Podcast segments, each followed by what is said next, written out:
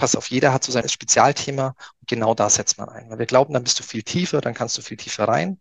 Glauben aber auch, der, der als ersten äh, Kundenkontakt hat, ist immer der Hauptansprechpartner, verteilt dann und nimmt die Spezialisten dazu zu verschiedenen Gesprächen und merken auch, dass das nicht einmal ein Problem beim Kunden ist, sondern die schätzen das, wenn man mal sagt, pass auf, wenn jetzt jemand zu mir kommt und sagt, boah, ich brauche Kfz-Versicherung, und sage ich, boah, ich kann dir schon helfen, aber ich bin da nicht mehr tief drin, ist es dir nicht lieber, ich nehme einen Kollegen zu, ich gebe dich. So, das kommt immer super an, wenn man ehrlich sagt, da bin ich kein Fachmann und da habe ich jemand. Und also unsere Erfahrung ist, die, die Kunden nehmen das super auf und schätzen das unfassbar.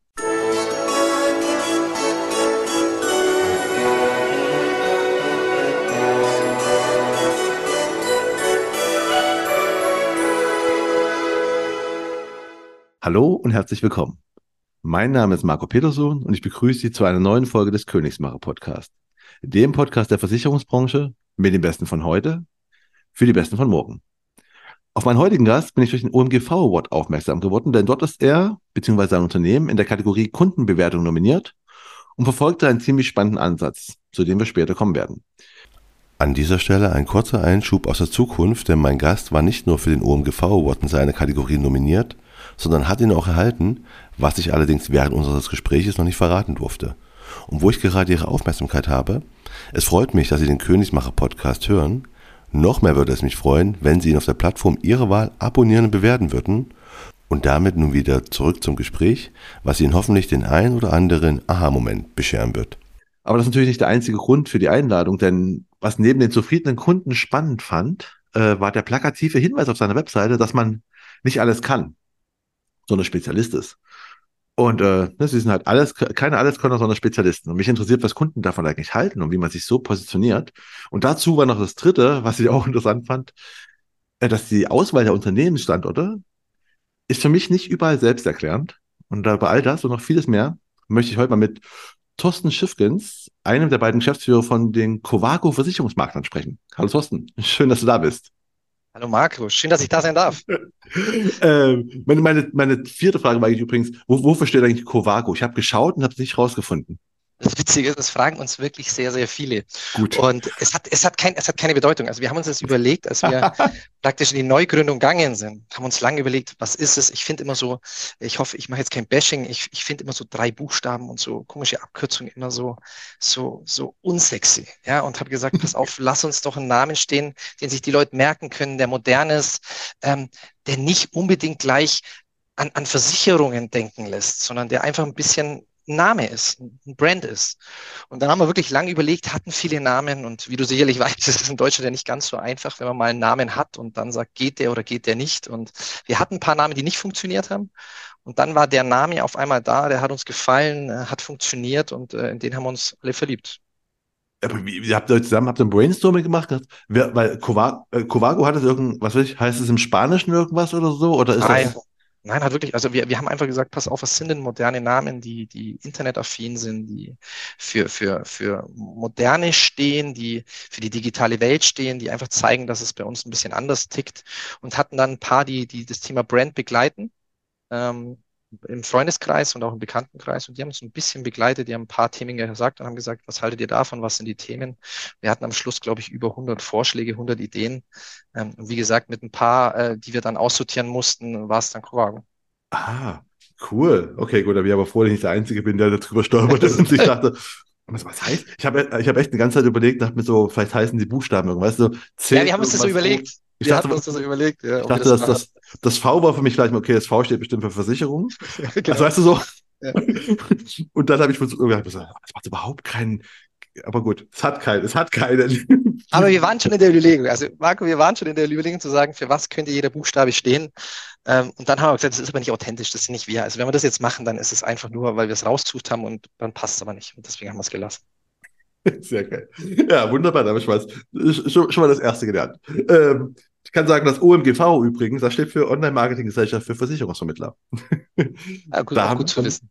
Haben wir es nämlich, da haben wir es andersrum gedreht. Ähm, da bist du für den Award, ihr seid nominiert. Ne? Ich muss halt für die, für die Zuhörer, müssen wir sagen, wir nehmen das an dem Freitag, an dem Donnerstag vor der DKM auf. Genau. Kommt aber am Freitag, zwei, zwei Freitage nach der DKM quasi raus. Ähm, also du weißt doch nicht, ob du gewonnen hast oder nicht. Oder Nein, den Award bekommt oder nicht, genau. Also wir hoffen es, wir hoffen es. Wir sind äh, in freudiger Erwartung, ob wir es schaffen. Äh, Wäre wär sehr cool und wir würden uns riesig darüber freuen. Was glaubst du, wie eure Also, das, ich, ich gehe davon aus, du hast deine Kategorie dir angeschaut.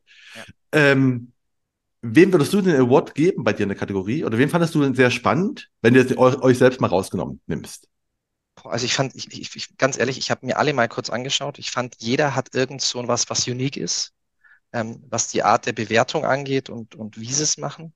Ich, ich habe mich schwer getan. Also ich fand es wirklich schwierig, besonders weil ich, weil ich niemanden persönlich kenne, in der, in, also in der Kategorie.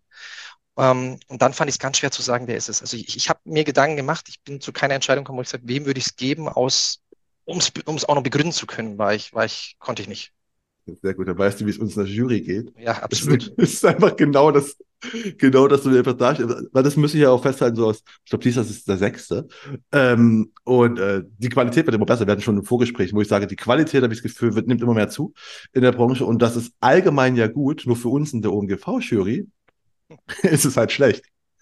Ja, also ich kann es total nachvollziehen. Aber das, was du sagst, sehe ich auch so. Es kommen immer mehr, mehr Menschen und auch, auch junge Menschen auf wirklich sehr coole, tolle Ideen, ähm, die irgendwas Besonderes machen, wo jemand sagt, tolle Idee und war bisher noch nicht da. Und das finde ich, das macht, macht in der Branche jetzt gerade, finde ich, gibt einen positiven Push.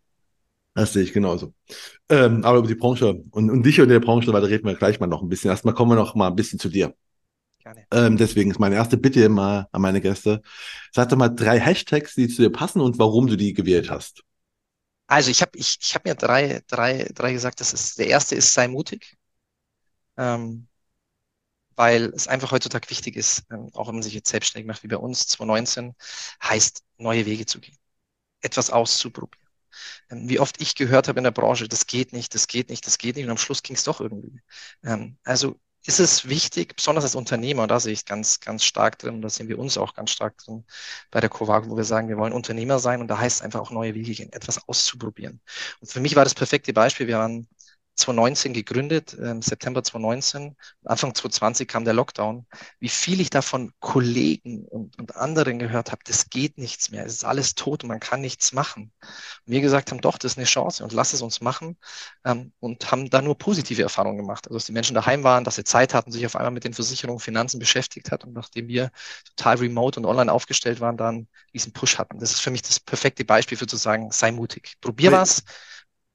Ja aber, aber, aber ihr habt genau, also ihr habt euch aber schon 2019 auch dieses Remote äh, äh, so, so auch aufgestellt. Oder ist das erste genau. Ah, okay. Weil dann ist ja wirklich für euch perfekt, also perfekt, ne? Also ja. schön war es nicht, aber es hat zumindest dann für euch ja Vorteile gehabt. Ihr wart schon da, quasi. Genau, wir haben uns, also dadurch, dass es Neugründung war und äh, haben wir gesagt, pass auf, wir stellen uns gleich so auf, dass wir auf alle Gegebenheiten, auf alle Kundenwünsche und Kundensituationen einstellen können. Da war das ganz klar, dass wir, dass wir da uns total digital aufstellen. Ja. Ah. Gut, war in dem Fall das perfekte Beispiel für sei mutig. Und das zeichnet uns immer wieder aus. Da gehört auch dazu, mal hinzufallen.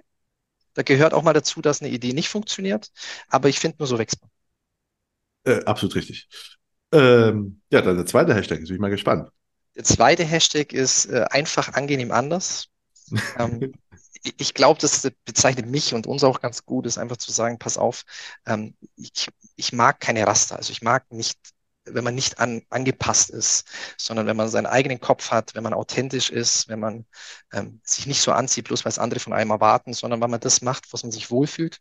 Und ich glaube, das ist, was Kunden heutzutage möchten. Und ähm, das ist auch der Punkt, dass man aus der Masse heraussticht. Das ist mir wichtig zu sagen, pass auf, ich will nicht so sein, bloß es jemand sagt, sondern ähm, man selbst. Ähm, und das ist, glaube ich, ganz gut für den Hashtag. Okay, ja, definitiv. Und das dritte jetzt dann? Boah, der dritte ist schwierig, sage ich dir wirklich, ähm, weil es da, weil's da, weil's da vieles gibt, so ein bisschen als Punkt. Ähm, da habe ich mich wirklich, wirklich schwer getan, ähm, wo du sagst, was ist es? Ähm, aber ich bin der Family First war, glaube ich, so der, der bei mir am, am ehesten dazu kommt, weil ich einfach sage, äh, ich, ich, bin, ich bin Papa, ich, ich bin stolz, eine Familie zu haben, ich habe lauter Mädels daheim und äh, für die tue ich das Ganze und das war auch mit der, der, der Grund der Gründung der Covago. Ähm, und ähm, das ist so ein bisschen der Spirit, was mich eintreibt. Deswegen, Family ist das, was Energie gibt. Family ist das, was immer das Wichtigste ist, egal wie toll und wie schön der Job ist und wie viel Zeit man da verbringt. Aber man muss es für irgendjemand tun, sonst ist es, sonst ist es nichts, was, was einen Sinn ergibt. Absolut richtig. Also, ne, nur arbeiten der Arbeit wegen ist einfach also langweilig, muss ich sagen. Also kann ich auch voll, voll und ganz verstehen. Also, so, ist es. so ist es. Und nur wegen Ego macht man es, glaube ich, auch nicht, sondern es ist, also bei mir ist es ganz klar für die Family.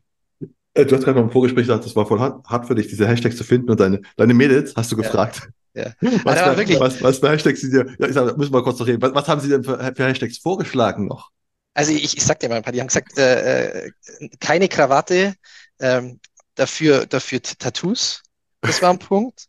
Ähm, no Old School und Lust auf Neues. Family Extreme. Äh, okay. nur, nur Frauen.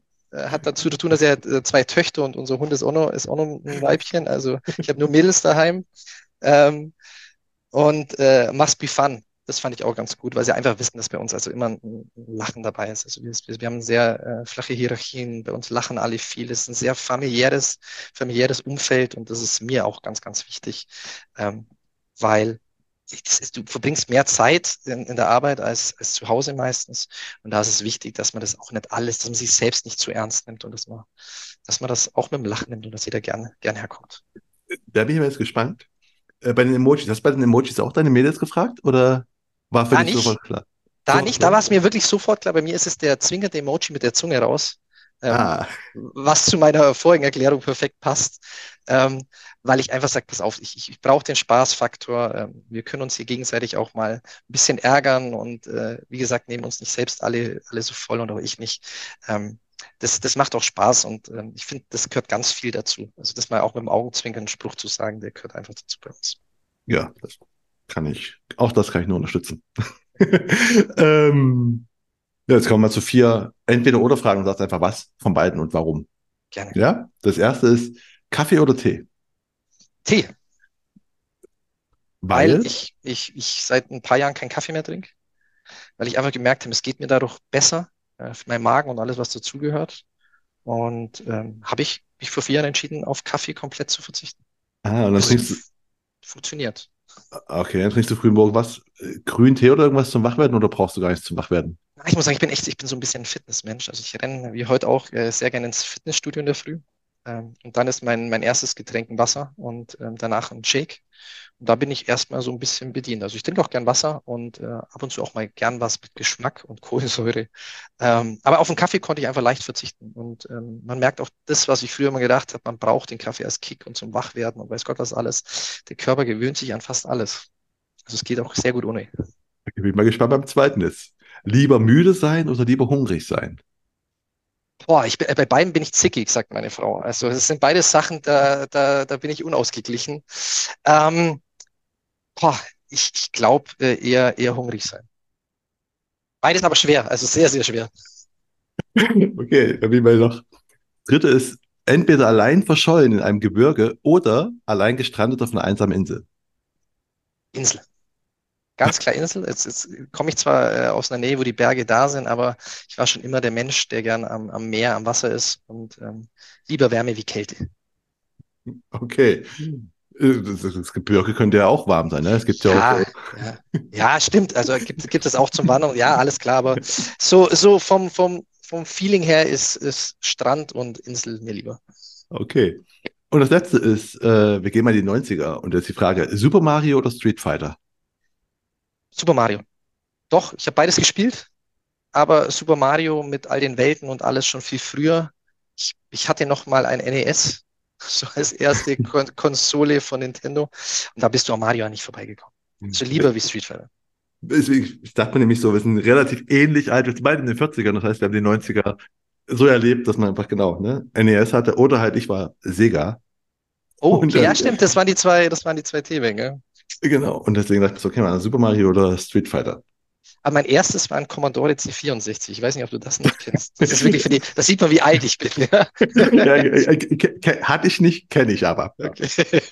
Also, ja, genau. Das ist ganz alt. Nee, ich glaube, ich muss irgendwas, weil du bist ja auch äh, ne, von eurer Seite, auf eurer Seite steht immer so, ihr seid nicht äh, alles können, sondern Spezialisten und du bist ja auch Spezialist für Cyberversicherung. Genau. Ne, da hast du dich drauf mit fokussiert. Deswegen gleich muss ich mal fragen, ob du einfach schon immer Affinität zu digital, also ne, zu Internet und sowas hattest? Ja, also muss ich sagen, schon. Also ich war schon immer so ein bisschen, ähm, was das digitale Spielen angeht, schon da immer dabei. Äh, wie gesagt, also in den 90ern war es ja noch nicht ganz so easy, also immer so gern so, so das Thema Spiele. Ähm, und natürlich auch in der Schule, wenn, wenn es um Informatik ging, war ich dabei und solche Themen. Also es hat mich immer schon interessiert. Ich konnte früher auch mal, äh, da war es nur einfach ein PC auseinanderbauen und Sachen zusammenbauen und solche Themen. Ist ja heutzutage nicht mehr möglich und machbar.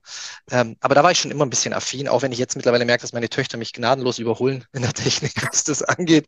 ähm, und dass ich da auch alt werde. Aber äh, immer noch so ein bisschen affin und natürlich ähm, äh, begleitet die meisten Themen da immer noch so, so, so sehr die Zeit es halt hergibt. Äh, kannst du noch an deine ersten Male im Internet erinnern? Also wo, wann du, was passiert ist? Weil wo du gerade nämlich die äh, Informatik sagst, hatte ich auch. Und das war halt dann, ich weiß, 95, 96, war das erste Mal so im Internet. Ich glaube, es waren die Zeit. Also ich kann mich an zwei Sachen erinnern. Das ist, ich glaube, was jeder so in den 90ern hatten, wenn du mit dem Handy reinkommen bist und das und gleich wieder Panik bekommen hast und gesagt, oh Gott, oh Gott, ich muss schnell raus, sonst sind 15 Euro gleich weg in, in ein paar Sekunden. Das war's. Und dann, was ich mich noch unglaublich erinnere, ist dieses ekelhafte Modemgeräusch äh, zur Einwahl.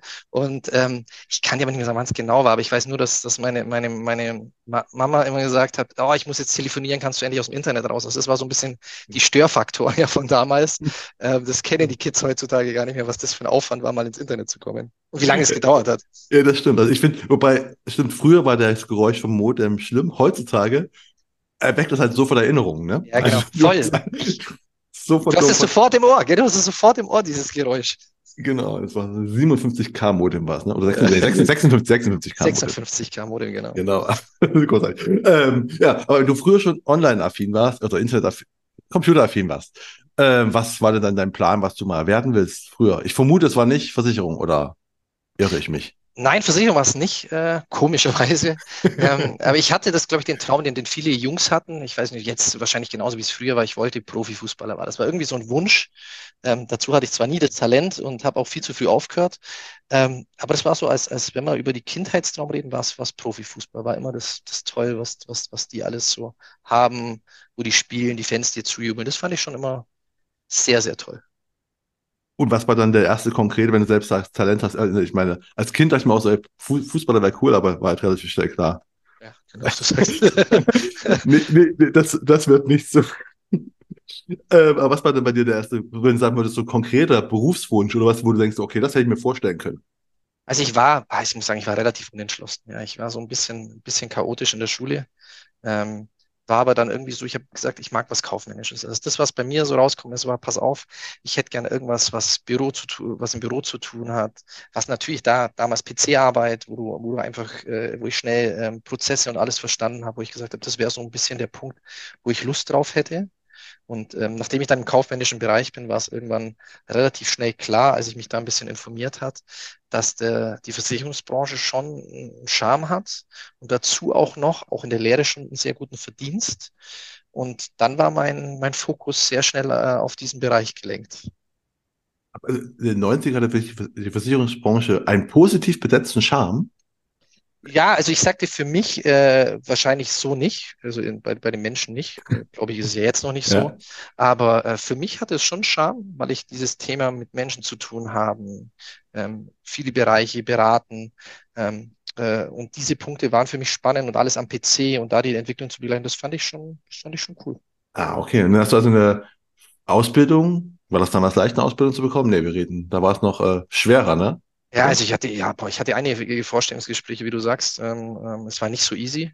Ähm, und ähm, war, glaube ich, noch, damals hieß es noch ganz genau, Versicherungskaufmann heißt er jetzt mittlerweile auch schon, auch schon wieder zum dritten Mal anders. Also wirklich oldschool Versicherungskaufmann gelernt, drei Jahre bei, einer, bei einem Ausschließlichkeitsunternehmen. Ähm, ja, aber da auch überzeugt mit, glaube ich, mit meiner Art, mit allem, was dazugehört.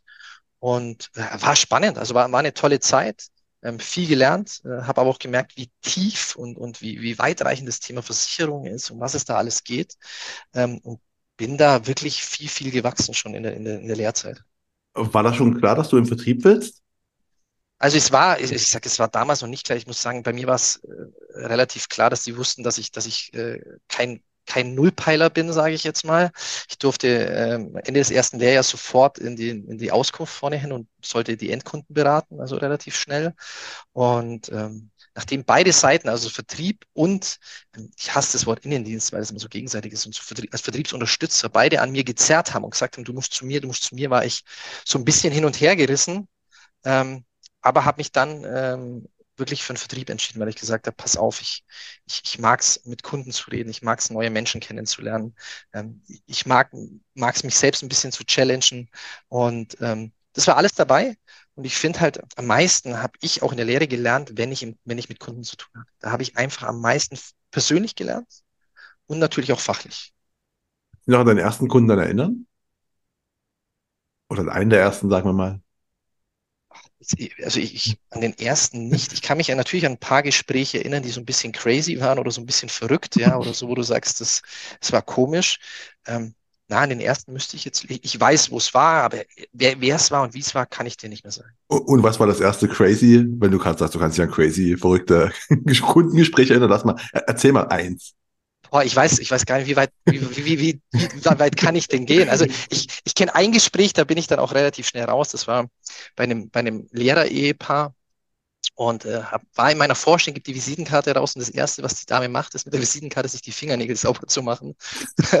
da war ich so aus der Spur geworfen. Also da war ich wirklich, da war es durch. Also das war für mich ein Thema, da war ich durch. Da konntest, konntest du es vergessen. Und das zweite Gespräch, ich weiß nicht, ob ich das erzählen kann und darf. Ähm, weil es wirklich sehr, sehr verrückt war und ähm, in eine Schiene ging, wo ich gesagt habe, äh, ich glaube, er wollte nur ein bisschen sein, sein, sein, sein Problem, sein, sein menschliches Problem bei mir loswerden und es hatte nichts mit seinem Versicherungsschutz zu tun. Ähm, und ich war da, glaube ich, mehr Seel Seelsorger zu dem Moment, ähm, wo ich aber mir sehr, also da war ich sehr hilflos, weil es einfach um nichts im Versicherungsbereich ging, sondern eigentlich nur ähm, um seine, seine tiefe private Phase, die er gerade hatte. Ah, aber wie bist du denn im Frühjahr an deine Kundengespräche gekommen, ne? So in deiner Ausbildungszeit reden, ne? Von Ende der 90er war das dann wahrscheinlich, oder? Ja, genau. Ich habe 99 habe ich, hab ich, hab ich in der Branche angefangen. Ich habe bald mein 25-jähriges Jubiläum. Das schockt mich immer noch, dass ich so lange schon dabei bin, aber es macht mir immer noch riesig Spaß, wie man, glaube ich, äh, hört und merkt. Ähm, ich bin natürlich da dazu gekommen, das war ein Beamtenversicherer war da natürlich sehr schnell dabei, dass ich einen eigenen Bestand hatte, ähm, dass ich Behörden besucht habe, da dabei war, ähm, da ja viele Referendare, Neuanfänge war und da natürlich viel Kunden gewonnen habe. Natürlich aber auch da viel, viel Kalterquise gemacht habe. Also wirklich die harte Schule des Versicherungsvertriebs gelernt. Ähm, kenne keinen, der sagt, ole, ole, ist super und das will ich mein ganzes Leben machen. Aber du lernst da natürlich viel und du weißt auch andere Sachen dann wieder zu schätzen, nämlich wenn es ist, dass Kunden dich per Empfehlung äh, ähm, dass du Empfehlungen ähm, Kunden bekommst. Ähm, das ist natürlich nochmal eine ganz andere Nummer als, als Kalterquise. Aber das, das äh, höre ich häufig von euch, von euch Königs machen. ähm, nee, aber die haben alle, also, was du jetzt sagst, also niemand sagt, wow, voll geil.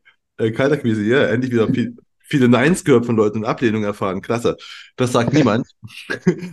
aber im rückblickend äh, sagen aber irgendwie auch alle, es hat halt schon auch Vorteile, weil du einfach äh, jetzt nicht abgehärtet bist, oder, oder doch abgehärtet. Weißt du, du weißt zum Beispiel, du, du, stirbst halt nicht von dem Nein. Ne? Wenn jemand sagt Nein oder ich will mit dir nicht reden, dann weißt du, das liegt nicht daran, dass du ein schlechter Mensch bist, Nein. sondern der hat einfach, passt gerade nicht.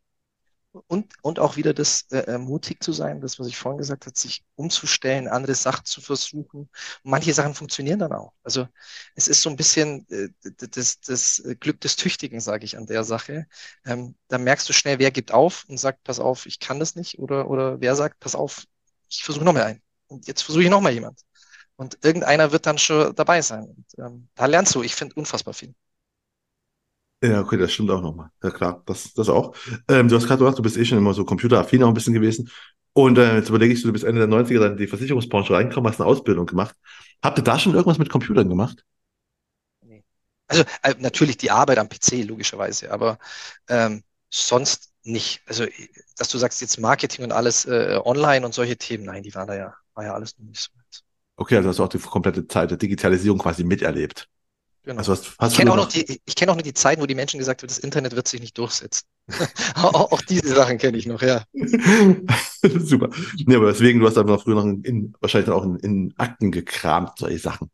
Ja, auch also das gab es noch. Es gab noch äh, Krankenversicherungserstattungen händisch abgerechnet und so. Also äh, ich kenne das noch sehr, sehr hart, ja. Oder, oder, wo man dann nur die Rechnungen eingetippt hat, händisch in, in den PC. All die Sachen, die es ja jetzt nicht mehr gibt oder wo sich immer mehr äh, äh, ähm, technisch lösen lassen, was ja auch richtig so ist. Ja, aber ist das krass. Ne? Du hast halt quasi die ganzen, also ihr seid jetzt mit Covago komplett digital. Ne? Wenn ich genau. richtig sehe. Also das heißt einfach, dass du quasi das eine Extrem ist, bist du quasi den ganzen Weg bis in das Neue gegangen, ne? Ja, genau, die Idee, also Ist so. Die Idee war aber dahinter, wir haben uns, als, als, als wir gegründet haben, gesagt, was machen wir? Wir haben gesagt, pass auf, wenn du unsere Branche anschaust, gibt es natürlich die, die schon ewig dabei sind, die sind, sage ich jetzt, um die 60, die haben immer noch ihre Verkaufsmappe dabei, die machen immer noch den Antrag händisch, die wirst du nicht mehr ändern. Und es gibt viele junge Wilde, die du ja auch schon in deinem Podcast hattest, die sagen, ich mache nur noch online. So, und wir haben gesagt, warum muss, müssen wir das denn entscheiden? Es kann doch immer noch der Kunde entscheiden, wie es will. Wir haben gesagt, pass auf, wir müssen digital so aufgestellt sein, dass wir alles nutzen können. Wenn der Kunde aber doch mal vorbeikommt und sagt, pass auf, ich hätte es gern händisch nochmal und ich würde es gern nochmal drucken und unterschreiben, auch das müssen wir möglich machen. So, natürlich ist es, wenn man jetzt wirklich hinschaut, 95 Prozent geht digital, geht per, per Webmeeting und alles, was dazugehört. Aber es gibt auch noch Gespräche und Themen, die finde ich auch richtig und müssen noch persönlich sein. Ah, Zumindest einmal. Nee, das ist gut. Dazu kommen wir später, weil wir bei Covago, weil es war nämlich auch interessant bei euch auf der Seite, dass er sagt, wir machen, wenn du zu uns im Büro kommen willst, dann komm zu uns. Wenn wir zu dir kommen sollen, kommen wir zu dir. Und wenn online, dann machen wir online. Da dachte ich mir so, okay, auch interessant. Äh, will ich mal wissen, das machen wir aber später, wie, wie viel überhaupt davon so passiert. Aber erstmal noch äh, zu dir und deinem Weg in der Branche. Wir sind gerade in der Ausbildung, die ist äh, jetzt mal beendet, äh, in der Ausschließlichkeit. Und wie ging es da weiter?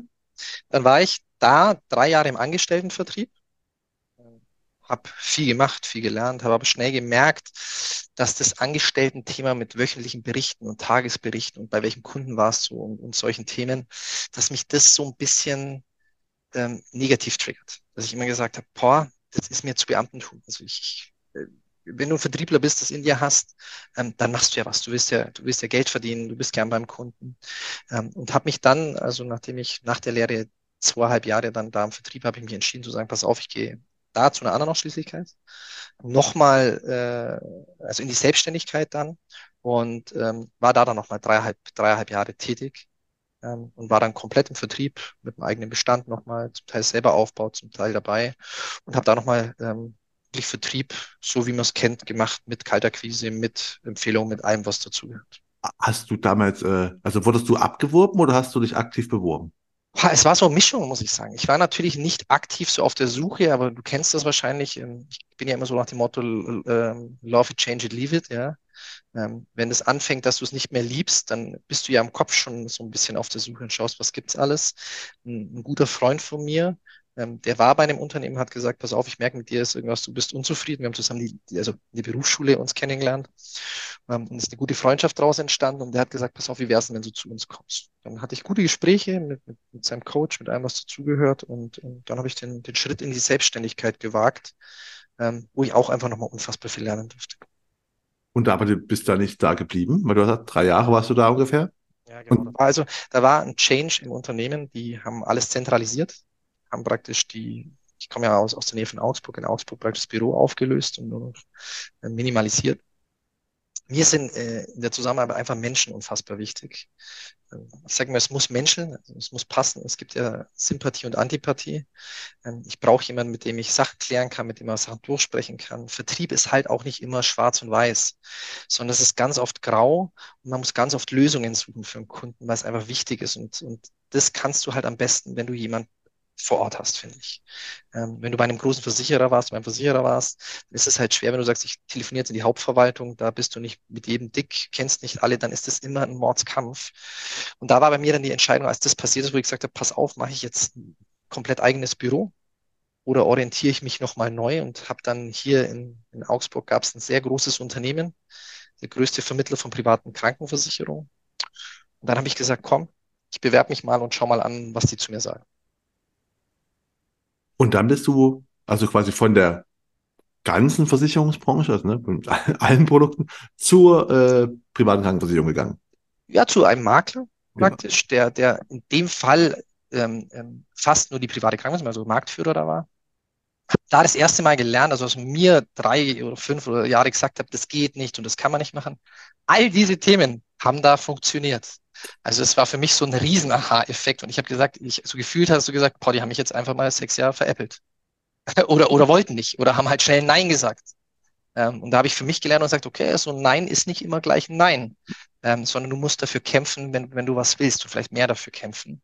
Und habe daher gelernt, was du mit der Macht von Umsatz, was du, was du mit klaren Prozessen, mit einer klaren Struktur ähm, alles machen kannst und bin dann aber, waren viele Überlegungen, praktisch in den Key-Account gewechselt also praktisch ähm, die Schnittstelle zwischen Risikoprüfung und Vertrieb.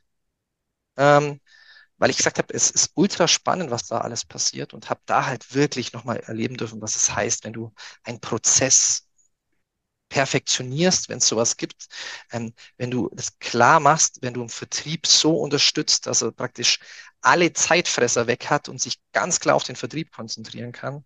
Ähm, und es war eine super, super spannende Zeit, wo ich für mich persönlich nochmal unfassbar viel gelernt habe. Hast du da auch, immer, ja? Sage ich irgendwie immer. nee, es ist ja auch gut. Ich meine, man lernt ja auch so, so, so, so, ne, so doof wie es mal klingt, ne? Man lernt ja überall. So, also zumindest, wenn es gut läuft, wenn, wenn du nichts mehr lernst, solltest du echt den Job wechseln. Also, ja, das ist es. So ist ne, das ist dieses, wir haben neulich mal erzählt, im Sinne von so, wenn du halt die, äh, wenn du, wenn du die hellste Kerze im Raum bist, dann solltest du einfach den Raum wechseln.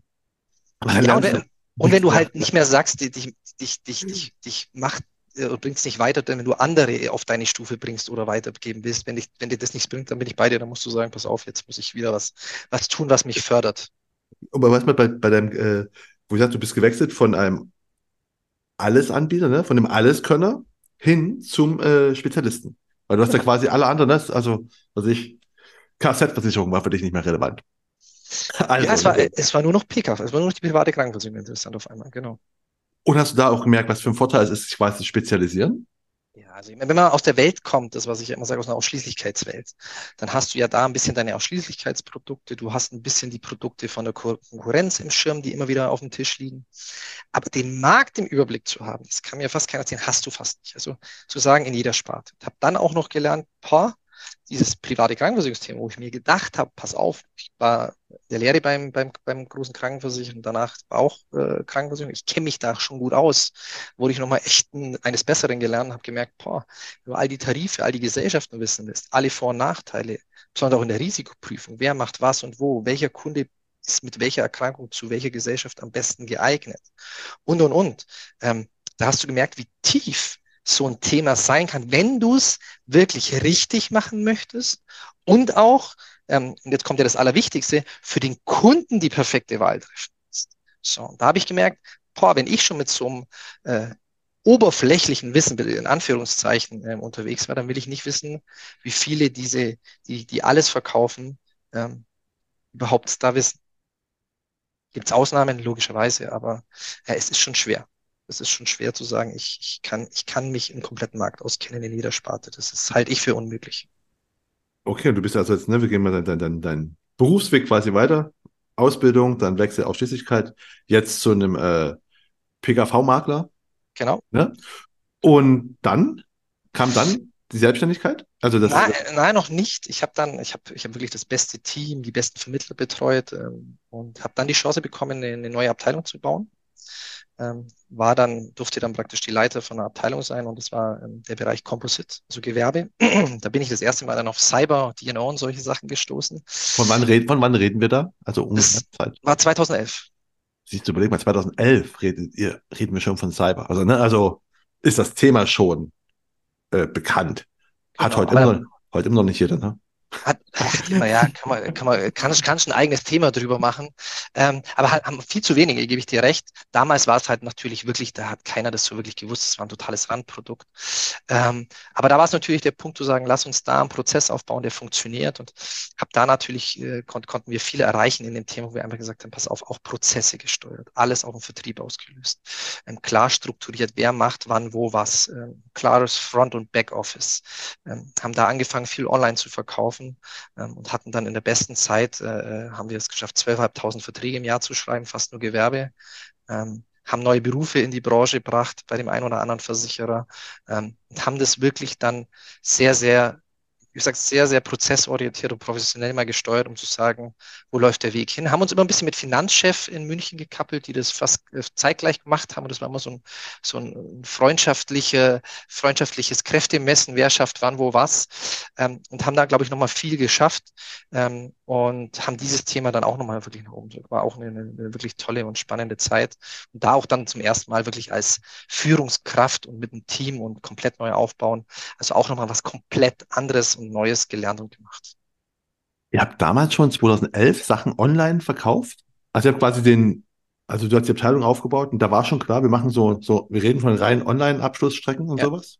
Ja, es kommt, es kam daher in dem Unternehmen, wo ich war, ähm, war es immer so, dass es immer Orte gab, wo keiner hin konnte. Wenn der auf einer Insel in der Nordsee gekocht ist, äh, wusstest du, da ist jetzt vielleicht nicht unbedingt ein Vertriebspartner da, der da hin kann. Äh, und so ein paar schwarze Löcher in Deutschland gibt es halt einfach, wo keiner war.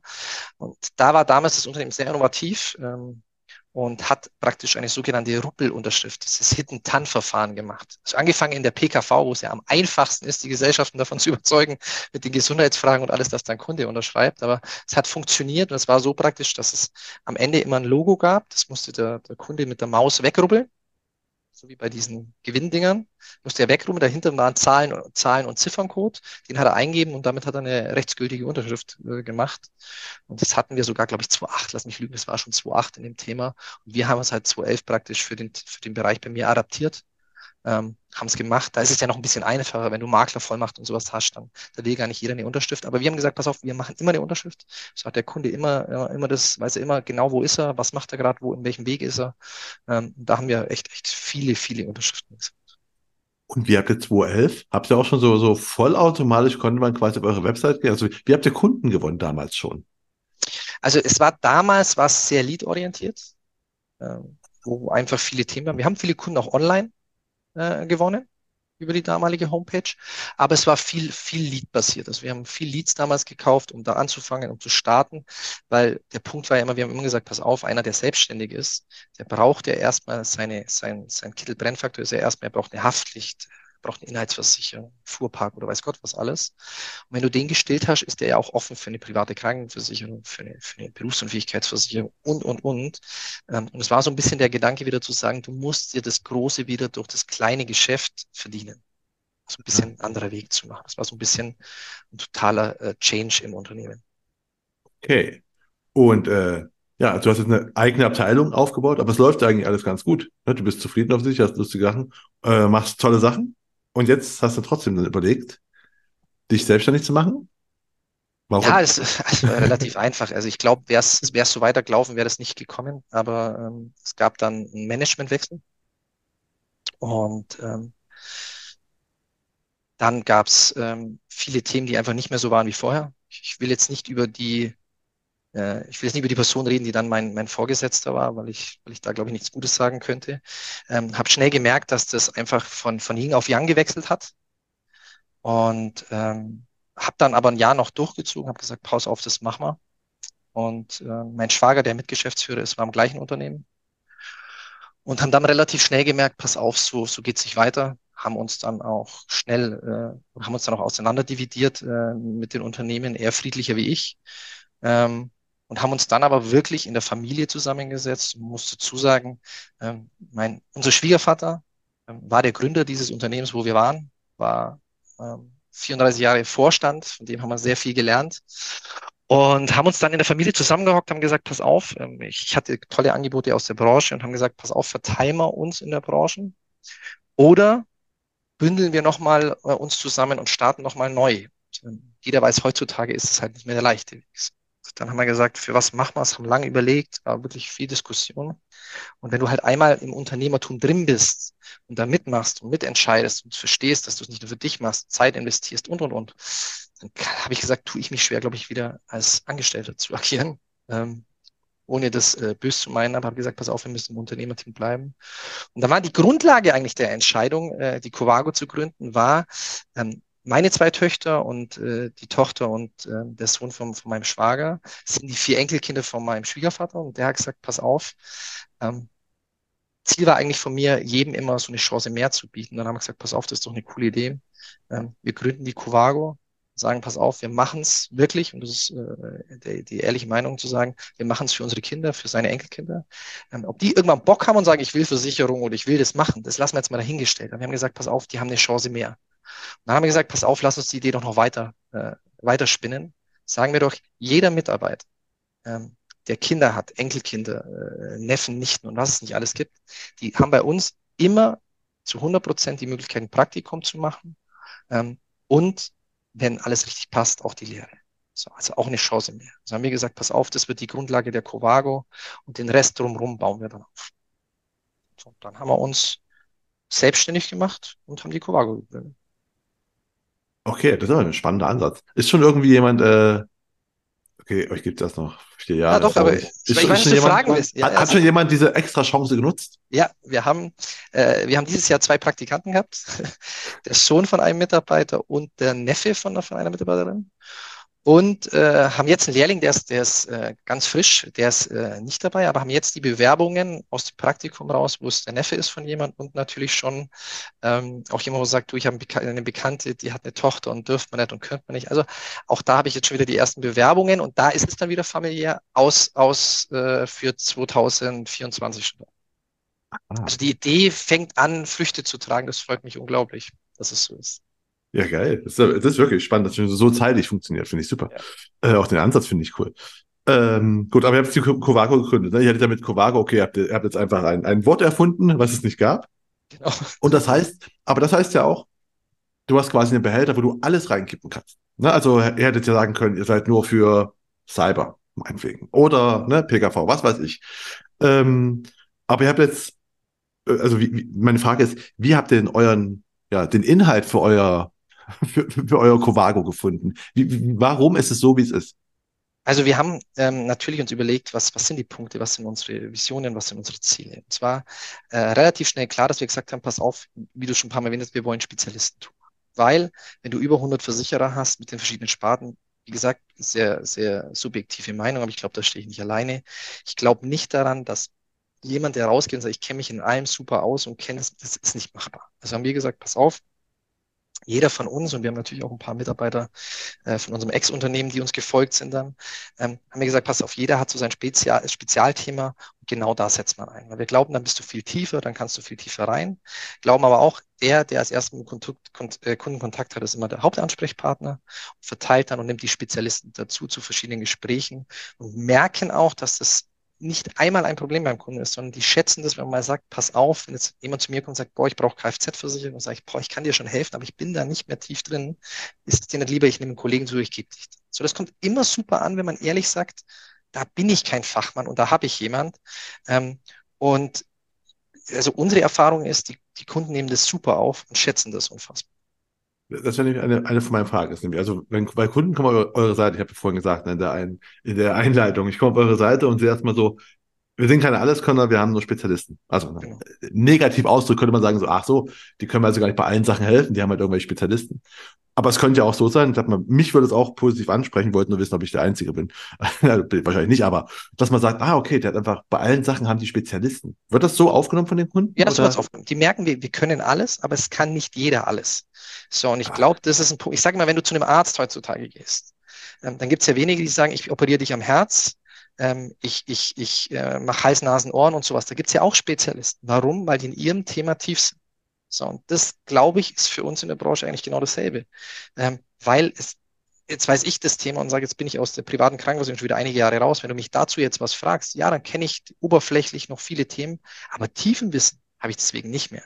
Also das up to date zu bleiben, sich tief auszukennen, zu wissen, welche Produkte bei welchen Kunden interessant sind und das auch noch tief und dann noch äh, bei manchen Sachen Gesundheitsfragen oder Risiken und zu wissen, wo und wie sichere ich das ab, das ist meiner Meinung nach nochmal nicht möglich. Deswegen haben wir gesagt, wir können alles, aber nicht jeder von uns kann alles. Du hast einen Ansprechpartner und dann nehmen wir uns die Spezialisten mit. Okay, ähm, also das war jetzt schon klar, ihr wollt einfach mit Spezialisten das, das machen, was also, ne, die Leute Kunden ansprechen. Verstehe ich. War auch denn auch schon von Anfang an klar, weil ich habe ja auch in der Einleitung gesagt, Ihr habt ein sehr cooles äh, Kundenbewertungs- Gimmick oder wie nennt man es denn? Also man kann bei euch, wenn ihr eine Kundenbewertung bekommt, pflanzt ihr einen Baum. Ne? Ja. So kurz gesprochen. War das auch schon direkt von Anfang an klar, dass ihr sagt so, hey, wir machen auch sowas? Also wir haben natürlich, also uns war von Anfang an wichtig Kundenbewertung. Ja. Ähm, und wir haben uns lange überlegt, was wir denn, was für Themen sind relativ schnell auf Google kommen, weil Google einfach ähm, da der Punkt ist, wo die Menschen am meisten drauf schauen. Ähm, und haben dann überlegt, boah, wie schaffst du es, den Kunden positiv, positiven Anreiz zu geben? Also sagen, ähm, wenn du merkst, wenn du zehn ansprichst, dann kannst du mir eine Bewertung geben, sagt jeder ja, 60 Prozent vergisst, sage ich jetzt mal. Ähm, bei, bei, bei 40 Prozent ist es dann auch so, die, die sagen, ja mal, einer davon macht's und drei äh, dauert ein bisschen. Okay? Also haben wir gesagt, wie schaffst du einen Anreiz, der für uns alle gut ist, der eine Win-Win-Win-Situation ist? Und dann sind wir wie gesagt, immer offen äh, für, für Neues, haben wir, haben wir das gesehen und haben gesagt, hey, das passt ja wie, wie Arsch auf Eimer. Das passt ja perfekt zu unserer Idee, zu unserer Philosophie und zu allem, was, was, was, was möglich ist. Und haben gesagt, komm, das machen wir und probieren es. Und haben sofort gemerkt, dass die Menschen das nochmal als positiven Anreiz nehmen, um zu sagen, ja, komm, dann mache ich's. Weil ich tue ja auch nochmal was Gutes. Und ähm, die Verbindung aus zu sagen, ich gebe Feedback und tue was Gutes, ähm, glaube ich, macht das aus, dass wir da jetzt mittlerweile äh, über 600 Bewertungen haben. Habt ihr also habt ihr aktiv, nachdem was das Ding heißt, äh, wer sich jetzt fragt, was ist, äh, Review Forest ist das. Ne? Das ist quasi, ne, das, äh, das ist quasi ein Anbieter, der quasi für Bewertungen Bäume genau. pflanzt. Ne? Ja, genau. Die pflanzen nicht in Deutschland, da gibt es ja auch mal Diskussionen. Wir haben gesagt, das ist doch vollkommen wurscht. Es ist wichtig, dass man was tut, ja, ähm, als Punkt. Äh, wir sind, ich bin eigentlich ehrlich, ehrlich zufällig drauf gestoßen, aber es ist ja so, äh, Google, wenn du anfängst zu suchen nach, nach gewissen Themen, dann wirst du dann auch auf Social Media natürlich von ein paar Sachen getriggert und von Themen und dann ist es mir aufgefallen und ähm, hat sofort funktioniert und war sofort das Thema, wo ich gesagt habe, das machen wir, haben alle positiv aufgenommen und seitdem nutzen wir das und bis jetzt mittlerweile, ist, was nutzen wir jetzt seit drei Jahren, nutzen wir das Thema Review Forest. Und äh, du hast gerade schon erzählt, eine Kundenbewertung. Wir, wir wissen alle, Kundenbewertung will jeder gerne haben, klar. Aber äh, es ist halt ein harter, also ne, nicht jeder Kunde sagt so, hey, super, will ich sofort machen. Gibt es bei euch irgendwie so einen speziellen Prozess? Also wo du sagst, okay, es ist quasi genau in den Kundenprozess mit integriert, dass man nach Kundenbewertung fragt, wenn man ja, nachhat. Ja. Es ist ein Teil des Beratungsprotokolls. Okay, also wir lassen uns benoten bei jedem Beratungsprotokoll und sagen, wie hat es dir gefallen? Von eins bis sechs. Ähm, sagen dann natürlich, ähm, würdest du das auch online teilen? Haben dann zwei verschiedene Bewertungsportale, wo Google natürlich priorisiert ist, ähm, schicken es dem Kunden zu ähm, und sagen, pass auf, und gehen dann natürlich eben rein und sagen, pass auf, wir pflanzen einen Baum in deinem Namen, so viel haben wir schon, teil doch damit ein bisschen.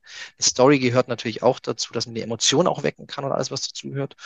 Und dann funktioniert es ganz gut. Nicht bei jedem, logisch, aber ähm, ich würde sagen, wir haben da auch bestimmt eine, eine hohe Menge an Bewertungen mehr bekommen als ohne dieses, dieses Tool. Und äh, wir in der, äh, in der, in der für den OMGV Award Nominierung habt ihr zugeschickt, äh, dass einfach der Beste von euren Mitarbeitern hat einen Oscar bekommen letztes Jahr. Ja, genau. Ne? Ja, genau. wie, wie, kam das? Ähm, ich ich habe mir überlegt und habe gesagt, pass auf, ich fand das immer, ich finde jemand, der das so, so lebt, ja, und so mit voller Imbrunst das ganze Thema macht und da stolz drauf ist, habe ich gesagt, das muss ich irgendwo belohnen. Ähm, und ich finde bei so einem Thema äh, kein, keine finanzielle Belohnung toll, sondern ich habe gesagt, wie kann man ihn ihn wertschätzen, auch gegenüber, gegenüber den Mitarbeitern, weil er sich absolut verdient hat. Und da war so die Idee, komm, so ein kleiner Oscar, ähm, den er auf dem Tisch stehen hat für, für unseren Bewertungshero oder Gott, wie wir ihn genannt haben, ähm, kommt ganz, kommt vielleicht ganz gut und er hat sich riesig drüber gefreut äh, und es hat äh, das noch mehr gepusht bei ihm. bekommt, bekommt also nächster wieder Oscar, ja? Ja, ja, da ist man schon dran. ähm, aber wenn wir jetzt mal von Bewertungen mal zurückgehen, ihr müsst das mal Kunden bekommen, die euch bewerten können. Ne? Äh, wie läuft denn da das bei euch ab? Also wie schafft ihr es, Kunden zu bekommen? Es gibt natürlich mehrere Themen. Natürlich ähm, hatten wir den einen oder anderen Kunden, den wir natürlich schon hatten. Ähm, wir machen unglaublich viel über Empfehlungen. Also wo wir einfach sagen, durch diese Bewertung, durch alles, was ist, wo wir sagen, pass auf, empfehle uns doch, bist du happy und gibt es Themen.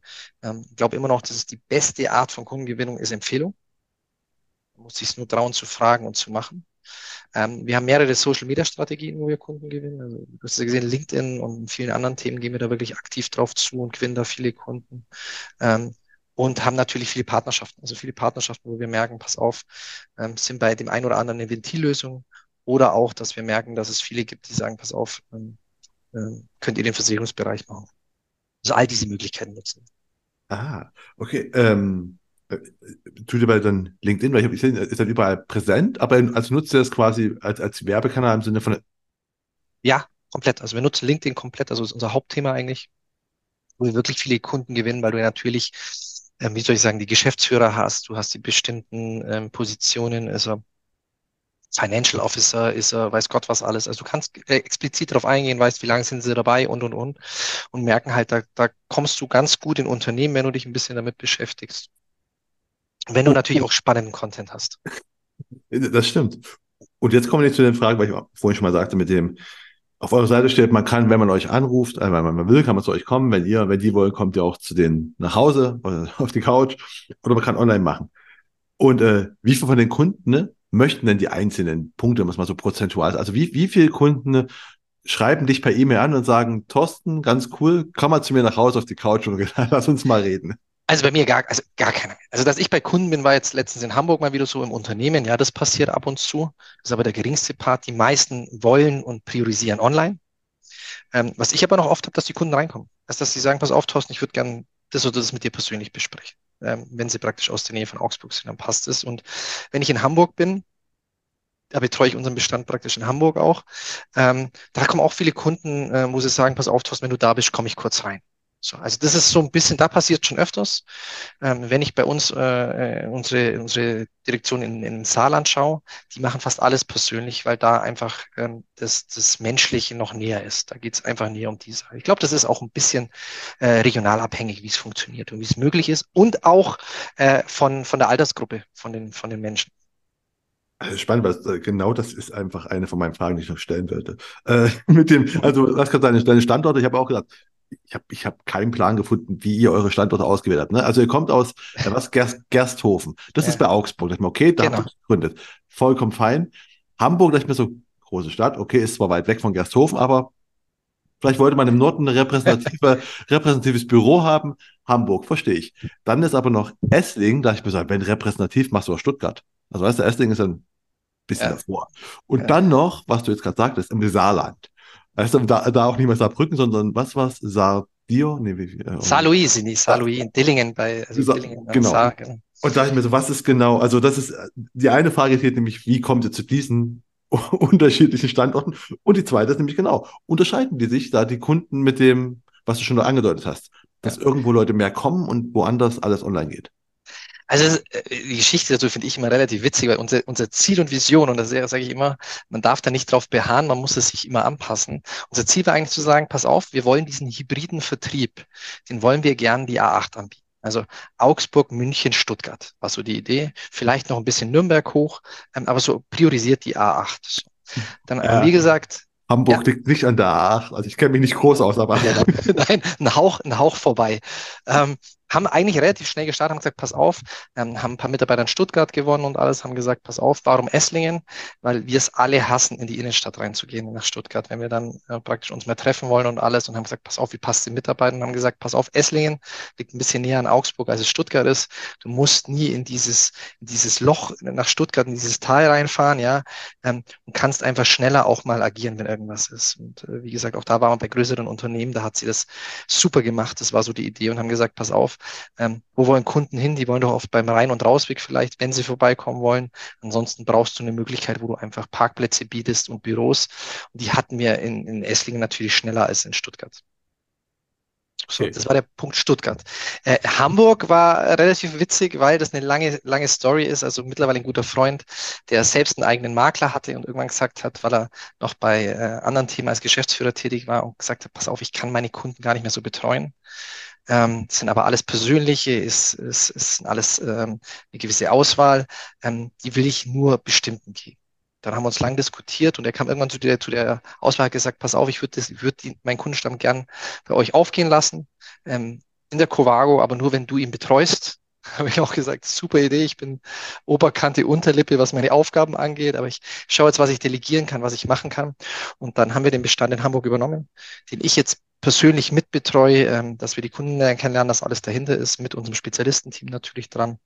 Und ähm, da sind wir das erste Mal sogar in einem Coworking Space drin, was ich nie gedacht hätte, dass wir das auch mal machen, also auch mit der Zeit gehen, was aber super toll ist, was ein toller Spirit ist, was viel abholt und ähm, ich glaube, du brauchst heutzutage gar kein Ladengeschäft mehr, was viele denken, weil auch da kommen die Kunden rein und ähm, ist modern, du bist mit Leuten in Austausch, lernst du wieder welche kennen, ist toll zum Netzwerken und ähm, da ist es sehr stadtnah in Hamburg, aber da findest du so oder so schwierig Parkplätze, egal wo du da bist. Ähm, aber da sind wir sehr, sehr stadtnah. So kam Hamburg zustande. Okay.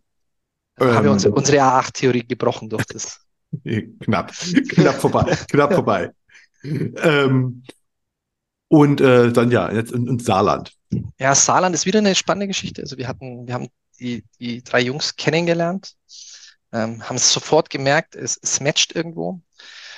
Und haben gemerkt, dass die, dass die sich gern selbstständig machen wollen, aber merken natürlich, kamen aus der Schließung gesagt, pass auf, die Welt ist so riesig und haben gesagt, pass auf, wir werden die Idee, wir lassen euch als Unternehmer, wir unterstützen euch, ihr dürft den Namen Covago nutzen. Ähm, wir gründen Covago Saarland, ihr seid Geschäftsführer, dürft Unternehmer sein, wir unterstützen euch mit Front, Back Office, Namen, Marketing, alles, was so ein bisschen dazugehört und ihr macht trotzdem euer eigenes Ding. Ähm, genau das ist entstanden, so äh, kam eine super, super Partnerschaft raus, die wir jetzt ähm, die, die so gut auch in der Branche ankam. Also wir haben so viele Anfragen da auf einmal bekommen, wo alle gesagt haben, das ist ja sensationell, die Idee ist ja super, weil ja natürlich das familiäre Leben, das merkt jeder bei uns, ähm, wer bei uns auch schon mal war, merkt einfach, dass du wirst offen, äh, offenherzig begrüßt. Äh, wir kennen uns alle schon lang. Ähm, äh, der Kunde steht im Mittelpunkt. Du wirst hier fast jedem im Lachen treffen. Ähm, und das macht jeder mit und hat, die haben sich auch perfekt integriert, wie alle anderen auch. Und, und haben halt gemerkt, pass auf, bei vielen ist das so, die sagen, pass auf, ich würde mich gern selbstständig machen. Ich will aber nicht ganz selbstständig. Ich, ich würde gern einen Partner haben, der mich vielleicht stützt, aber ich mag trotzdem Unternehmer sein wenn du weißt, was ich meine. Ähm, und das haben wir mit diesem Konzept wirklich ganz gut gemacht und, und äh, glauben auch fest daran, dass, dass die nächsten, mit denen wir in Gesprächen sind, da die nächsten auch kommen werden. Ah, das erklärt sich nämlich auch, weil ich hätte noch eine Frage, war nämlich, oder wäre gewesen, ja. die Webseiten nämlich von Covago Saarland, Covago Hamburg, die sind halt nicht äh, komplett identisch mit eurer Covago-Seite, weil bei Saarland, ich hätte nämlich jetzt nämlich gefragt, warum, da, da sehe ich einfach Jugendliche, die an dem Meer in, in, in, in den Pool springen, was ich mit dem Saarland null in Verbindung bringen würde. ja, ja, das, das stimmt, das stimmt, ich war auch schon dran. Nein, die, die haben für sich als Klientel ganz klar gesagt, die wollen junge Menschen haben zwischen 20, 20 und 35. Und das ist der Klientel, auf das die zielen und auf das die priorisieren. Und deswegen ist die Homepage bei Ihnen natürlich genauso ähm, so klar auf junge Menschen äh, gezielt gemacht. Ähm, und bei uns natürlich auf das, dass wir sagen, pass auf, wir sind Spezialisten und für alles da. Das ist so ein bisschen der Spread. Das Ziel ist natürlich, dass wir sagen, pass auf, jede unsere Niederlassung darf ihr eigenes Thema machen. In Hamburg, muss ich sagen, ist es natürlich äh, viel Wirtschaftsplanung und Financial äh, Planning, wo du merkst, da gibt es einfach viele Menschen, wo, es darum geht, wie, wie schaffe ich es, dass mein Geld mehr wird. Und deswegen war da schnell die Lösung zu sagen, pass auf, ähm, wir wollen Your Financial Solution, weil da das einfach viel, viel besser dazu passt. Also zu dem Kundenklientel, das praktisch übernommen worden ist. Ja, aber du bist auf den Bildern auch äh, mehr am T-Shirt und deine Tattoos sieht man. Das sieht man auf der normalen Covago-Seite nicht, oder? Das stimmt. Aber es wird auch schon, also hast du vollkommen recht. Ähm, aber es hat, war ein, ein riesen Lernthema auch. Warum? Du wirst merken, bei uns, ich, ich habe für mich gemerkt bei vielen Kunden, auch wo wir Hamburg übernommen, dass ganz viele, was ich sehr schade finde, mit dem Namen Versicherungsmakler immer was Negatives implizieren. So, und jetzt hoffe ich, ich tritt keinen auf die Füße. Ich sage immer, die, da denken die, da kommt jemand ähm, mit einem, ich übertreibe bitte jetzt maßlos, okay, äh, mit einem Billiganzug, 20 Kilo Übergewicht, abgelaufene Schuhe und einen zerrissenen Schnürsenkel und haben sofort so eine, so eine Ablehnungshaltung. Okay? Ähm, also die, die implizieren es einfach negativ, obwohl ja der Maklergedanke sensationell ist und was unfassbar Tolles für einen Kunden. Ähm, aber wir gemerkt haben, pass auf, immer der Name, wenn du den drin hast, Versicherung und Versicherungsmakler, hast du halt oft eine Abwehrhaltung. So. Und deswegen haben wir gemacht, da, und die hatten genau dieses, diesen Punkt, weil der, der, du siehst ihn auf dem Bild ja auch, der, der den Bestand vorher hatte, äh, ist auch ein Typ, ist ein komplett anderer, ist ein totales Individuum und das waren die gewöhnt. Weil die gesagt haben, pass auf, ich mag genau nicht zu, ich, bitte, ich will keinem auf die Füße treten, ja. äh, ich will genau nicht zu, zum, zum Anzug Fuzzi haben. Ähm, genau das wollen wir nicht. Genau deswegen haben wir uns damals für den, für ihn entschieden. Sondern wenn ich da jetzt ankommen wäre im Anzug und äh, Hemd, was ich übrigens so oder so nicht mehr viel trage, hast du auch gerade gesehen, ähm, dann, dann waren die erst, waren die negativ, hatten die einen negativen Aspekt. Und ich habe gemerkt, pass auf, mittlerweile auch, auch so immer mehr ist, je authentischer du bist, auch wie du freizeittechnisch bist, umso eher sind die Kunden so, dass sie, dass sie mit dir zufrieden sind. Also ich glaube, diese Authentizität, diese Ehrlichkeit ist das, was Kunden einfach merken und leben wollen. Und keiner will mehr das, dass man sich verkleidet. Also ich glaube nicht mehr, dass ein Kunde abschließt, weil du ein weißes Hemd anhast oder die teuersten Schuhe, den teuersten Anzug, sondern die Kunden schließen bei dir ab und kommen zu dir, weil du echt bist, weil du ehrlich bist und weil du authentisch bist. Das glaube ich auch. Wir haben gerade schon im Vorgespräch erst erzählt, ne, wir reden halt ne, vor der DKM, du hast gemeint, du, du liebst die DKM. Ja. Findest das super, bist da seit 15 Jahren oder ja, so. Fast, ne? fast, ja, genau. Ähm, äh, deswegen hast du einfach auch einen Blick drauf. Wie, wie hat sich denn die, die, die, die Branche auf DKM verändert? Und wenn wir sagen, ne, du sagst gerade so, die wollen keine äh, Schlipsträger, Anzugträger mehr und so weiter. Hat sich da, siehst du da auch eine Veränderung über die letzten 14, 15 Jahre, egal, dass sich das auch genauso verändert, wie du es gerade beschreibst, was die Kunden wollen? Jein, also ja, doch, je nach Gesellschaft muss ich sagen. Ähm, ich sag natürlich, hast du relativ schnell gemerkt, irgendwann war der Schlips weg, ähm, dann war lange ähm, Hemd und, Jackett und Anzug, jetzt merkst du, kommt man in Jeans und ist lockerer. Dann waren die ersten Vorstände in weißen Turnschuhen da. Ähm, da haben ja aber viele gesagt, wo ich ihnen recht geben muss, den weiße Turnschuhe ändern noch nicht deinen Gedanken, ja, und wie du, wie du agierst. äh, auch da fand ich es richtig. Jetzt siehst du ganz viele im Hoodie rumlaufen. Ich finde das alles gut und richtig, besonders die, die, diese neuen Versicherer. Ich finde es alles gut und richtig. Ich sage immer, ich bin eh so ein Mensch, ich bin offen, es soll jeder das tun, was, was er tun will, solange er den anderen nicht negativ beeinflusst äh, in Themen. Ist das alles toll?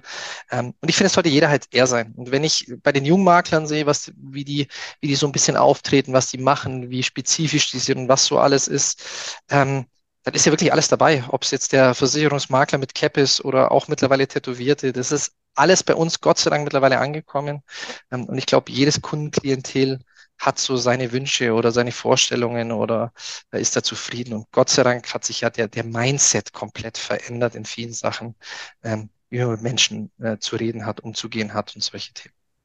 Das stimmt. Wir sind auch, äh, fast wäre das auch ein gutes Schlusswort, ist es aber nicht, weil ich noch, noch vier Fragen habe. Gerne. Mal noch eine habe ich noch. Wie gesagt, du bist ja der Experte für Cyberversicherung. Du hast vorhin schon mal gesagt, du hast 2012 das Thema quasi auf die Agenda genommen oder das irgendwie bekommen auf die Agenda. Also seitdem beschäftigst du dich damit, ne? Wir reden also seit elf Jahren. Ja, also richtig tief natürlich wirklich, muss ich sagen. Also natürlich kannte ich mich äh, als Leiter immer bei den ganzen verschiedenen Sachthemen aus. Ähm, ich wusste genau, was wir reden, aber wirklich äh, tief nicht.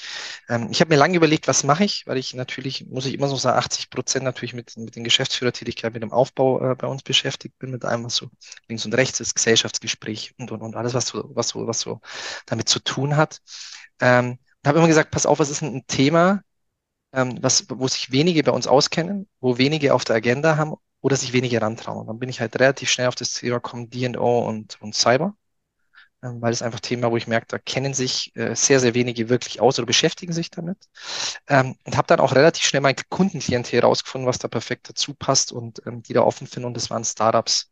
Ähm, und da betreue ich sehr, sehr viele Startups wo einfach mir riesig Spaß macht, weil die anders denken, weil du hast mit Leuten zu tun, die nicht ins halb leere Glas schauen, sondern halb, halb volle. Die, die, die haben Unternehmen gegründet für ihre Passion und gehen Risiko ein.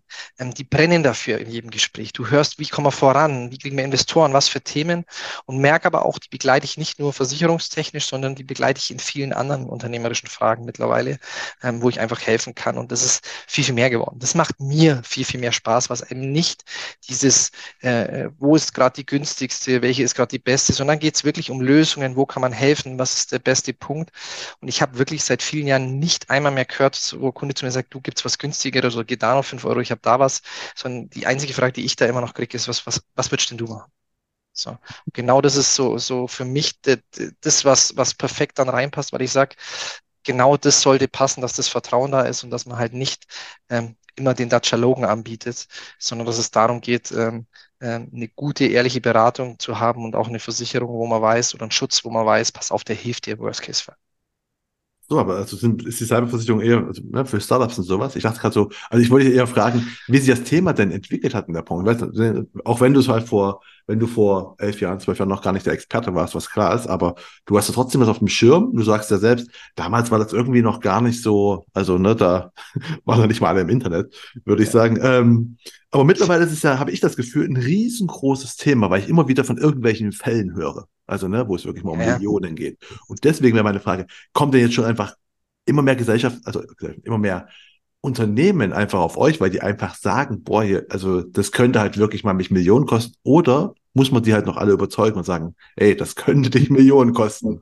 Ja, so wie es auch. Also du merkst natürlich, im Industriepart ist es schon lange angekommen. Okay, also die haben alle eine Cyber schon länger und äh, war schon mal wichtig und gibt Themen, da wird es auch jedes Jahr schwieriger, weil da natürlich richtig große Schäden passieren, wie du erzählst.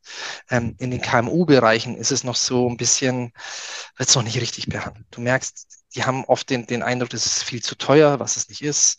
Ähm, mich wird es schon nicht treffen. Bei mir gibt es ja nichts zu holen, solche Themen. Also all diese Sachen äh, hast du natürlich immer als Vorbehalt und dazu kommt nur, dass es eine Versicherung ist, die die man eh von Haus aus ein bisschen so, so wegschiebt. Und du hast natürlich immer die Diskussion, die ich oft führe, ist, ähm, entweder sagt, sagen die, wir haben ja eine eigene IT. Okay, die kann das schon. Oder wir haben eine fremde IT, also einen externen, die können das schon. Das ist nicht mein Thema. So. Da vergessen die meisten, dass es halt einfach eine Haftung von dem Geschäftsführer ist, wenn da was passiert. Knallhart. Ähm, und wenn es dann noch um, um Datenverletzungen äh, geht, dann hast du richtig Ärger. Und ähm, das Tolle an diesem Cyberschutz, und deswegen brenne ich da so ein bisschen dafür, ist, dass wir da endlich mal eine komplett, also da geht es nicht nur um ein, ich sage immer bei den Versicherern und zu den Forschern früher, ihr müsst mal weg von diesem nur Geld geben, wenn was ist, sondern ihr müsst hin zu einem Dienstleister. Und bei dem Cyberbereich haben sie das wirklich geschafft, weil du kriegst, wenn was passiert, einen Forensiker, du kriegst einen, der mit den Erpressern verhandelt, du hast einen PR-Sprecher dabei und, und, und. Also es ist viel, viel weiter gedacht und fängt auch schon vorher an, indem Mitarbeiterschulungen und so dabei sind, weil es halt einfach immer noch das, das größte Einfallstor ist für für Hacker, dass der Mitarbeiter einfach denkt, ach, diesmal könnte ich ja wirklich ein Erbe in äh, Südafrika haben äh, oder, oder ähnliches. Ähm, äh, solche Themen, es passiert einfach und das kannst du nicht verhindern. Ähm, und deswegen sage ich immer, ist das für mich unerlässlich, aber es ist einfach bei vielen noch nicht richtig ankommen oder sie schieben das Risiko vor sich weg. Das merke ich immer noch man bekommt jemand, der mit den Erpressern verhandelt von der Versicherung. Es gibt so quasi so, so, so, so einen ja, Geißelverhandler von Versicherungsseite aus jetzt, ja? Ja, also das, das meiste, was passiert, ist ja wirklich, der Bildschirm ist schwarz und dann kommt jemand und sagt, so, jetzt überweis mir so und so viel Bitcoins. Ja. So, und dann musst du ja überlegen, so, wenn ich dem die jetzt überweise und der mich wieder freischaltet, ist der immer noch drauf? Äh, ist ja auch ein Punkt. Wie lange ist er schon drauf? Die Regel sagt ja, über 180 Tage ist er im System, bevor er zuschlägt. Ähm, was eine riesenlange Zeit ist. Ähm, und ich sage immer, es ist wie beim Haus, wenn jetzt, wenn jetzt jemand äh, durchs Fenster reinsteigt und ähm, du reparierst es nicht, du machst ein neues Schloss nicht rein, dann ist es die Möglichkeit, dass er wieder reinkommt, ja relativ hoch. Also musst du da natürlich mit erfahrenen Leuten, die sagen, ich, ich rede mit denen, was sind die Punkte und und und. Man darf ja auch nicht vergessen, es ist ja mittlerweile auch diese Cyberangriffe zum Teil sind ja Massensachen, äh, die zum Teil ja schon KI gesteuert sind. Also ähm, zu sagen, mich trifft's nicht, ist, ist sehr blauäugig weil es wird jeden irgendwie treffen. Und ich sehe zum Beispiel, wie oft kriegen wir E-Mails und sagen, ähm, unsere Buchhaltung, ähm, hallo, bitte überweis mal schnell 20.000 Euro dahin, liebe Grüße, Thorsten. Ähm, du wirst nicht glauben, wie oft das passiert äh, in Deutschland, aber auch das ist so. Also da sind wir in Deutschland eh noch sehr, sehr hinten dran, was das angeht. Ähm, wie wir alle wissen, was Digitalisierung angeht. Ähm, aber auch das. Und ähm, da wächst die Kriminalität halt in den letzten Jahren unfassbar hoch. Wie gesagt, auch das KI-Thema kommt ja bei uns jetzt auch in der, in der Versicherungsbranche immer mehr. Ähm, und auch da wissen wir noch nicht, was passiert, äh, was, was, macht, was macht die äh, kriminelle Energie damit. das war geil. 2019 war ich auf dem äh, Chaos Computer Club Treffen hier in Leipzig, haben die einmal im Jahr so ein großes 5000 IT-Nerds treffen sich da, die einfach wirklich auf einem ganz anderen Level sind. Da hat auch einer vom Chaos Computer Club erzählt, und zwar, dass die auch quasi erpresst wurden von also die wussten halt nicht, dass die jemanden im Chaos Computer Club erpressen, ne? Und äh, da sein Kumpel, der ist wohl Russe oder kann Russisch. Und dann haben die einfach mit den Erpressern auf Russisch geschrieben und denen quasi erzählt, dass sie auch Russen sind. Deswegen wurden die super schnell freigeschaltet. weil, weil, die, wo, weil wo die Erpresser halt Angst haben, also ne, die sagen, weil die halt dann denken, okay, der, der russische Staat geht anders mit uns um. Und das ist mir so voll, voll die gute Idee, wir müssen nur Russisch können. dann wirst du ganz schnell wieder freigeschalten. Ja, es war viel Ukraine, also war, war, vor dem Krieg viel Ukraine, Russland, Südamerika. Da hast du schon viel, wo die Angriffe sind, wo du dir halt nichts machen kannst, äh, rechtlich gesehen, auch der Punkt. Da, da, das sind Unternehmen, das sind ganz klare Unternehmen, die genau nichts anderes machen den ganzen Tag als das. Und ich sage halt immer, jetzt schau dir Google und Meta an. Meiner Meinung nach werden die eine der besten IT-Security-Abteilungen haben und Menschen haben, die es gibt. Und auch die werden gehackt, weil du kannst alles hacken, wenn du einen guten Computer-Nerd fragst. Äh, er fragt nur, wie viel Zeit habe ich. So, das ist der Punkt. Super. Wir sind fast schon am Ende, aber ich frage meine, äh, bei dir klingt einfach alles nach so einem guten roten Faden, wo alles wundervoll funktioniert. Aber ich frage mal nach äh, größten Misserfolgen oder wir mal Learnings, ne? weil Misserfolg ist noch so negativ belegt. Ähm, die, und zwar mal in deiner Covago-Zeit, wo ihr irgendwann so belegt habt, was ihr macht, und dann hast du gemerkt, so ja, hat doch nicht funktioniert. Also ein Punkt natürlich, wo wir wirklich nochmal kräftig lernen mussten aus der Vergangenheit. Wir haben natürlich nochmal einmal versucht, in das Thema Leads, also eigene Leads in den PKV-Bereich nach vorn zu stemmen, haben wir gesagt, lass uns ein paar Sachen rausprobieren und äh, SEO-Marketing und alles machen. Ähm, und da haben wir gemerkt, pass auf, das ist so kostenaufwendig, das ist so schon versaut schon das Geschäft, ja, ähm, dass wir uns dann irgendwann wieder entschieden haben und gesagt, pass auf, da verbrennst du nur Geld, kriegst keine wirklich schönen, qualifizierten Kunden, die du, wie unsere Philosophie sehr langfristig äh, behältst und am liebsten Leben lang, ähm, sondern haben da gemerkt, pass auf, das ist, das, du musst dich da dann einfach dann auch davon verabschieden und wieder sagen, pass auf, das ist nicht der Weg, wie wir Kunden gewinnen möchten. Ah, okay. Ähm, ja, aus einer Empfehlung haben wir schon gehabt, ne? Sind eh viel besser. Ja, aber es ist natürlich auch es, es, es kostet eine Überwindung. Es kostet ein bisschen äh, Struktur, dass du das machst. Ja, du musst halt auch Vertrauen darin haben. Also A musst du gut ja. sein, davon gehen wir aus, aber du musst natürlich auch Vertrauen darin haben, dass es einfach funktioniert ne? und nicht kurzfristig wieder Leads kaufen, was du ja sagst, was ich auch schon häufiger gehört habe, dass die einfach seit Jahren scheinbar nicht mehr gut sind. Ich habe nie, ich kenne mich da nicht aus, aber ich weiß, mir wurde erzählt, Anfang der Zehner war es noch super. Mhm. Jetzt ist es nicht mehr so gut. Ja, aus, den, aus, aus dem letzten Unternehmen, wo wir waren, war, war ja Hauptpunkt äh, Leads, also viel selber produziert, glaube ich, der Erfinder des Thema Leads mal gewesen. Ähm, da hast du wirklich den Niedergang den Niedergang der Leads mit, mitbekommen, wie es ist. Und das war natürlich ein Riesenunterschied von sozusagen von, von Radio- und Fernsehwerbung zum Internet.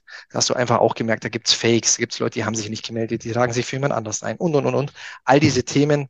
Und äh, wenn du dann bei Leadhändlern bist, hörst du auf, die verkaufen ihre Leads drei, viermal.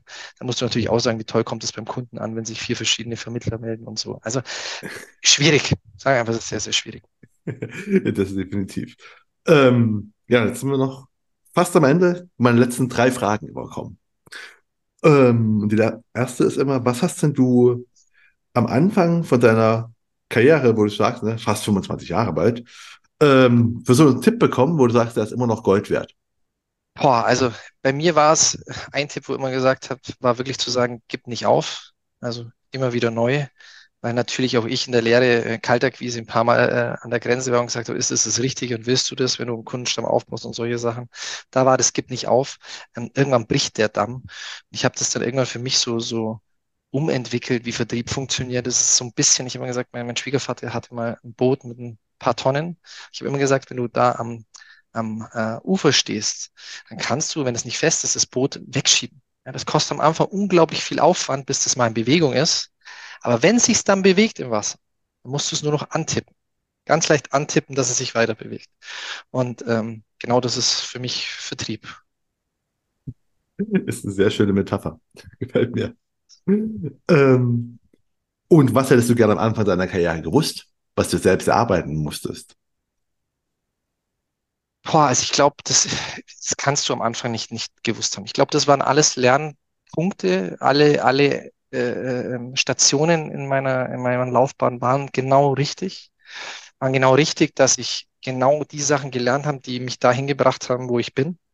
Ähm, ich weiß nicht, ob es da am Anfang ein Spruch gewesen wäre, der gesagt hat, oder irgendwas, wo du sagst, dann hätte sich alles verändert. Dann weiß ich nicht, ob ich der oder der geworden wäre, wo ich bin, oder, oder ob ich den äh, Einschlag gemacht hätte, den ich gemacht habe. Also ich bin zufrieden mit dem, wie es gelaufen ist. Da waren Erfolge und Misserfolge, wie du erwähnt hast, dabei, logischerweise. Aus beiden lernt man, sogar mehr aus Misserfolgen noch, äh, glaube ich. Ähm, und ich bin froh da, wo ich bin. Und äh, es macht riesig Spaß. Ich habe tolle Menschen um mich herum. Äh, ich habe tolle Kunden um mich herum, muss ich auch dazu sagen. Ähm, und äh, die Aufgabe, die Covago aufzubauen, alles, was dazugehört, macht einfach riesig Spaß. Das ist gut, aber dann mal andersrum. Was, was würdest du den Neuling, der jetzt in die Branche kommt, äh, als Tipp so geben, wo du sagst, den hätte ich gerne früher gehabt? Boah, ich würde wirklich sagen, sei du selbst, lass dich nicht verbiegen und geh deinen Weg. Gut. Dann die allerletzte Frage ist jetzt, ich frage mal nach Büchern, die man empfehlen kann, die man gelesen haben sollte oder könnte und warum. Was, was sind deine Tipps, deine Empfehlungen? Oh, bei Büchern kriegst du jetzt genau den richtigen. Also ich bin, ich bin von meinen Farben, ich habe wenig Blauanteil, also ich bin niemand, der die Bedingungen hoch und runter rennt. Ich bin jemand gern, der was, der was lernt bei anderen Sachen. Ich bin so ein Mensch, Learning by Doing. Also ich bin so Sachen, probier's aus, äh, hol dir Impulse, ähm, mach Schritte. Ähm, es gab immer wieder mal Bücher, ähm, die ich gelesen habe, logischerweise auch im Vertrieb, aber wo ich jetzt sage, die, die haben mir nochmal den Riesensprung gegeben. Boah, jetzt kann, kann ich dir keins sagen, wo ich sage, das hat mich jetzt so nachhaltig versicherungstechnisch oder vertriebstechnisch so, so getriggert, wo ich weiter bin, kann, kann, ich dir keins sagen. Und, und wo holst du dann deine Impulse? Wenn du sagst, du holst dir Impulse von, ne? Ja, von Menschen. Also ich bin so, ich bin so ein Mensch, ich bin ein ganz guter Netzwerker, würde ich behaupten. Ähm, ich, ich, ich lerne von Menschen. Ich, ich finde es, du kannst von fast jedem Mensch irgendwas mitnehmen, was lernen. Ähm, aus seinem Leben, aus, aus, aus dem, was er gemacht hat. Ähm, ich habe mit meinem Schwiegervater Vater einen riesen tollen Mentor. Der natürlich seine Erfahrung, Gefühl für Geschäft, für, für wo, geht, wo geht der Markt hin hat. Ähm, da hatte ich einen unfassbar tollen Mentor und ansonsten habe ich echt viele Menschen um mich rum gehabt und auch wieder, die ich neu kennenlerne, von denen ich immer wieder viel lerne. Jetzt zum Beispiel der, der aus Hamburg, von dem habe ich auch wieder ganz viel mitgenommen. Ähm, ich glaube, wenn man offen durch die Welt geht, und ich finde halt einfach Menschen ist mir viel wichtiger, weil die Lebensgeschichten, die Stories sind mir viel, viel wichtiger, ähm, als was irgendjemand in ein Buch schreibt. Ähm, als Punkt. Ich bin auch kein Fan von diesen Chaka-Veranstaltungen, sondern ich mag gern wissen, wenn ich mit Menschen zu tun habe, die gut sind, die was erreicht haben im Leben, wie haben sie es erreicht, was war der Punkt und auch was waren der ihre Stolpersteine und was hat sie dahin gebracht, wo sie sind. Da lerne ich am meisten, da kann ich mir am meisten mitnehmen, adaptieren und sagen, hey, das ist cool, der Punkt, den finde ich toll. Ähm, genau, das ist so für mich, wo ich die Impulse herkriege. Ähm, zum einen ist es eine sehr gute Beschreibung vom Königsmacher-Podcast. Äh, nicht abgesprochen, gell, muss man sagen. nicht abgesprochen, nein, aber das war jetzt genau, ist auch mit der, der Initiator dafür mit gewesen, weil ich genau was du sagst. Ich will einfach nicht nur die Chakra-Veranstaltung haben, nicht nur dieses, du kannst es schaffen, sondern auch dieses, ähm, was waren die Wege dahin? Ne? Also nicht nur den roten Teppich, sondern auch, was hast du gemacht, dahin zu kommen? Genau. Ähm, und zum anderen glaube ich aber, deswegen auch so ein super gutes Abschlusswort von dir. Ich glaube, man konnte auch von dir heute sehr viel, viel lernen und bedanke mich nochmal, dass du mein, mein Gast warst und uns mal von deinem Lebensweg erzählt hast und deinen Stolpersteinen und den Erfolgen, die du hast. Vielen, vielen Dank, dass, dass, dass ich die Möglichkeit hatte. Ich hoffe, äh, es ist spannend für den einen oder anderen. Ähm, Würde mich freuen und äh, wie gesagt, hat riesig Spaß gemacht, mit dir zusammen diesen Podcast zu machen, Marco. Ich gehe mal davon aus, dass das Gespräch für Sie genauso spannend und interessant war wie für mich. Und wie immer würde ich mich extrem freuen, wenn Sie den Königsmacher Podcast auf der Plattform Ihrer Wahl abonnieren und bewerten würden. Und damit verabschiede ich mich von Ihnen. Das war die Königsmacher Folge mit Thorsten Schiffkens von Kovaku. Mein Name ist Marco Peterson. Ich bin Ihr Ass im Ärmel, wenn es um Social Media und digitale Kommunikation der Versicherungsbranche geht. Auf Wiederhören.